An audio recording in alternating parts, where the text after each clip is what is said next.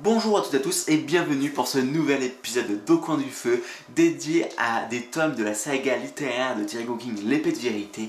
Donc je vais vous parler du tome numéro 9, La chaîne des flammes, du tome numéro 10, Le fantôme du souvenir, et parce que je suis gentil et que c'est une promotion spéciale 2020, euh, pour deux tomes achetés, vous avez le troisième tome offert en critique littéraire sur Au coin du feu.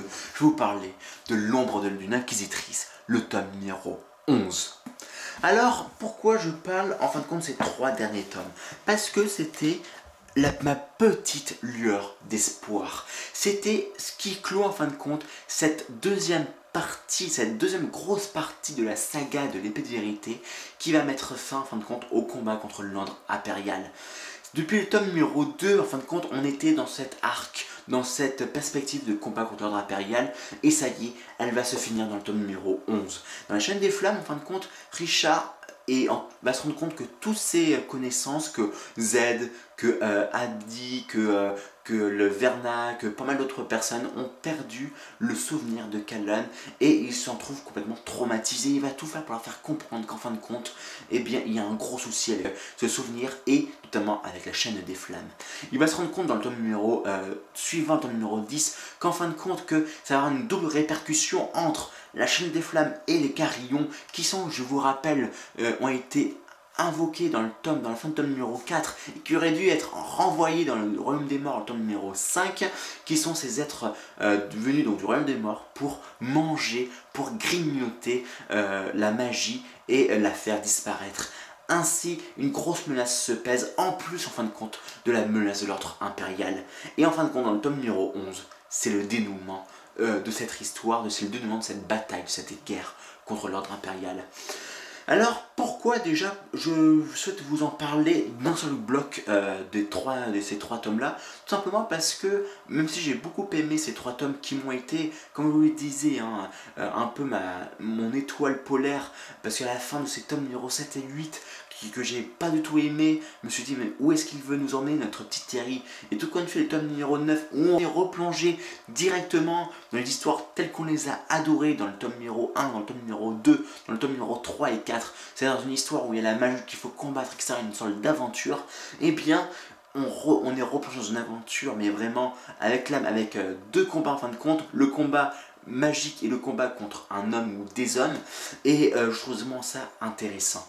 Et j'aimerais quand même euh, tout simplement revenir quelques instants tout de même avec le dernier tome euh, de cet arc, de ce, cette partie contre le combat contre l'impérial. C'est l'ombre d'une inquisitrice. Il y a un passage que j'ai juste adoré, qui m'a donné des frissons quand j'ai lu. C'était en 2012, si je me souviens bien. Euh, c'était quand, euh, en fait, dans l'ancien monde, il y a un jeu qui qu'on a pris connaissance déjà dès le tome numéro 3 euh, avec Warren et Verna quand ils se promenaient dans la ville autour du palais des prophètes. C'était le jeu de la vie alors Jalaling alors le nom complet je ne me rappelle plus forcément.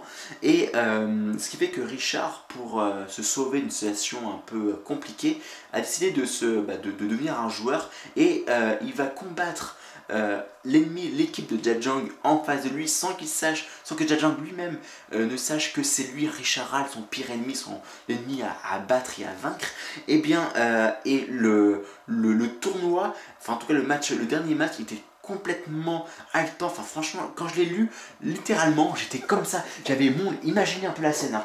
Il y avait moi, euh, j'étais en pyjama, c'était le soir, je m'en souviens. Euh, j'étais comme ça sur mon lit, à genoux, en train de lire. Ah non, non, mais qu'est-ce qui va se passer? Non, non, non, qu'est-ce qui va se passer, etc. Enfin, j'étais complètement pris dedans. C'est tellement bien écrit, j'étais tellement pris euh, dans l'action que euh, j'en ai, adoré quoi. Ce qui fait que c'était un très très très bon livre, en tout cas un très bon passage.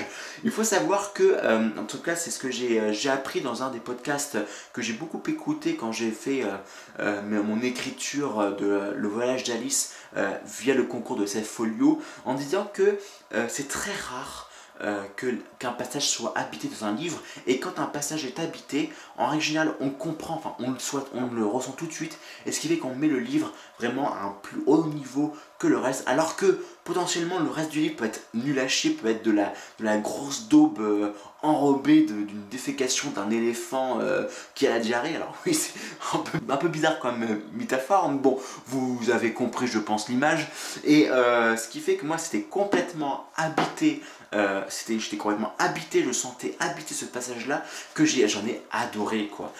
En plus, c'est une fin assez intéressante qui, qui alors je vais vous pas forcément la spoiler si vous la, la connaissez pas, mais euh, qui enfin, effectivement était assez intéressante et, j'en ai eu quelques frissons également avec euh, le discours à la fin de Richard qu'il fait euh, pour et eh bien quand il va faire une certaine action en fin de compte pour mettre fin à cette guerre là et c'était vraiment quelque chose de magnifique. Et en fin de compte c'est le message, en fin de compte, le discours qu'il a à la fin euh, de l'ombre d'une inquisitrice, j'en ai un peu parlé hein, dans, dans l'épisode numéro 2 de Coin du Feu, mais euh, on ressent vraiment énormément la philosophie de Yann Rand.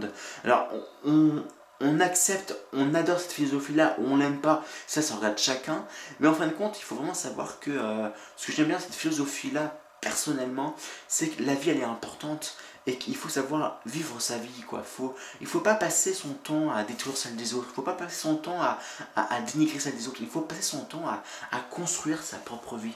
Je me souviens là très récemment, euh, Gary Vaynerchuk a sorti pardon, un, un film euh, sur le thème de comment construire le plus gros immeuble dans une ville. C'est une, euh, une, image métaphorique. Et il a dit qu'il avait deux moyens de construire le plus gros immeuble dans une ville, le plus grand immeuble.